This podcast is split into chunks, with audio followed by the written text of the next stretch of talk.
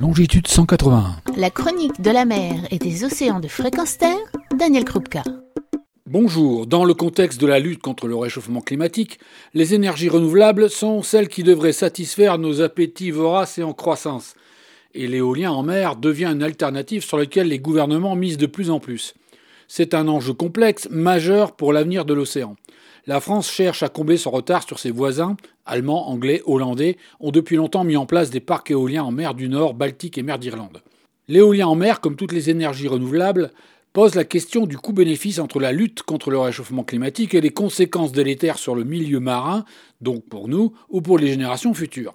Un sondage IFOP de février 2021 nous apprend que la perception positive de l'énergie éolienne est inversement proportionnelle à la connaissance qu'en ont les Français qui, bien que mal informés sur l'énergie éolienne, sont persuadés de bien les connaître, et j'en fais partie. L'avis rapide sur la question, c'est ce que l'on sait des éoliennes en milieu terrestre, à savoir c'est efficace s'il y a du vent, c'est moche quand c'est chez soi, c'est bruyant également, ça gâche les paysages. Notre expérience la plus commune, ce sont les éoliennes des bords d'autoroute, qui ne font tort à personne sauf aux oiseaux qu'elles hachent avec facilité. Dès lors, L'éolien en mer, ce n'est pas si mal. C'est loin des yeux, c'est pas bruyant car éloigné, cela doit être plus efficace car il y a toujours du vent, et donc les bénéfices énergétiques doivent être au rendez-vous. Mieux, c'est facile à implanter et à accepter vu que la surface maritime est du ressort de l'État et non à de multiples propriétaires fonciers à convaincre. Génial, non? Minute. En y regardant de plus près, et en France particulièrement, il faut tempérer son enthousiasme. La France, avec ses trois façades maritimes, semble armée pour faire le plein d'énergie, mais il n'en est rien, car contrairement à nos voisins, qui ont implanté des éoliennes dans des mers peu profondes, nos façades maritimes s'enfoncent très vite depuis la côte. Par facilité technique et financière, tous les parcs français actuellement décidés l'ont été dans la zone des 12 000, entre 10 et 20 km des côtes, avec des vents dominants moins forts et réguliers qu'en mer du Nord, Baltique ou mer d'Irlande et beaucoup plus près que la moyenne européenne qui est de 41 km. Pas moins de 7 projets de centrales éoliennes en cours, je dis bien centrales éoliennes, car ces parcs sont gigantesques. 7 projets donc sont autorisés le long de la façade atlantique, Manche et mer du Nord. Or, ce que nous savons des impacts de l'éolien ne l'est que pour de petites éoliennes de moins de 2 MW de puissance et de moins de 100 ou 150 mètres de hauteur en bout de pale. Rien à voir avec des éoliennes de 8 MW en cours de pause ou des éoliennes planifiée, monstrueuse, de 14 ou 15 gigawatts, atteignant 260 mètres de hauteur, voire davantage à terme. Être près des côtes, près des plus beaux sites naturels, a des conséquences irréversibles une fois en place.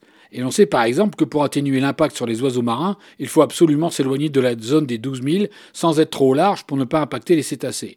Côté pollution sonore, les vibrations créées par le fonctionnement des centrales éoliennes se propagent dans l'eau via les mâts, et le bruit généré selon le vent, les fondations et la puissance des turbines a des conséquences sur le milieu marin. Ralentissement de la croissance et baisse de la reproduction, désertion d'habitat, fuite des proies, traumatisme physique, réduction des distances de communication et mort. Quelques dispositifs tentent de préserver les animaux, comme par exemple le démarrage progressif des travaux ou des dispositifs d'effarouchement des mammifères marins. Pour réussir le pari de l'éolien en mer, il faudrait vraiment que la conception soit vertueuse et respectueuse de la nature, que les effets négatifs soient atténués et quand c'est possible, que des effets positifs soient associés, tels que l'effet réserve naturelle, car la pêche étant exclue des zones sur lesquelles les centrales éoliennes sont installées, on espère un effet bénéfique sur la vie marine, mais ce qui n'est pas garanti, car on a vu cet effet en mer du Nord, annulé par la pêche plus intensive autour des zones d'éoliennes ou le report sur des zones non pleinement exploitées. Quant au coût global et au coût du on jugera. L'État a accordé ses projets de plus de 30 milliards d'euros de subventions publiques sur une période de 20 ans, montant colossal pour une puissance modeste d'environ 3 gigawatts en 2023 et 6 gigawatts en 2028. Le tout avec une garantie de bénéfice pour les industriels qui exploiteront ces centrales.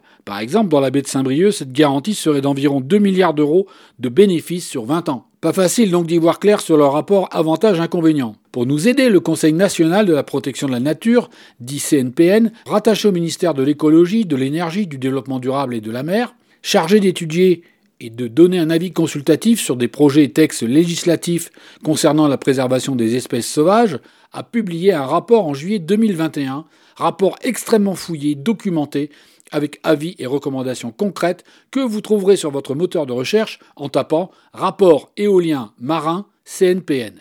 Ce rapport est édifiant, car il pointe les impacts sur la biodiversité, l'absence de planification, les risques présentés par le gigantisme des centrales éoliennes, tant sur la biodiversité que sur la faisabilité et la rentabilité. Le CNPN regrette je cite, qu'au sein des ministères de la transition énergétique et de la mer, les objectifs énergétiques sont systématiquement priorisés au détriment des objectifs de la biodiversité des paysages. Fin de citation.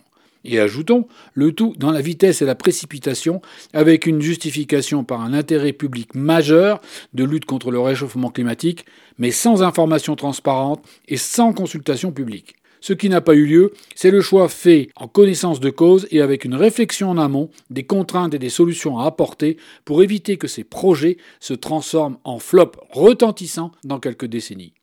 En page 46 de son rapport, je cite, le CNPN dénonce le fait que la France n'a pas réalisé les études nécessaires, notamment sur la biodiversité, et continue d'autoriser d'autres projets d'usines éoliennes une situation qui rend indispensable l'adoption d'un moratoire sur les projets de parcs offshore dans l'attente des études.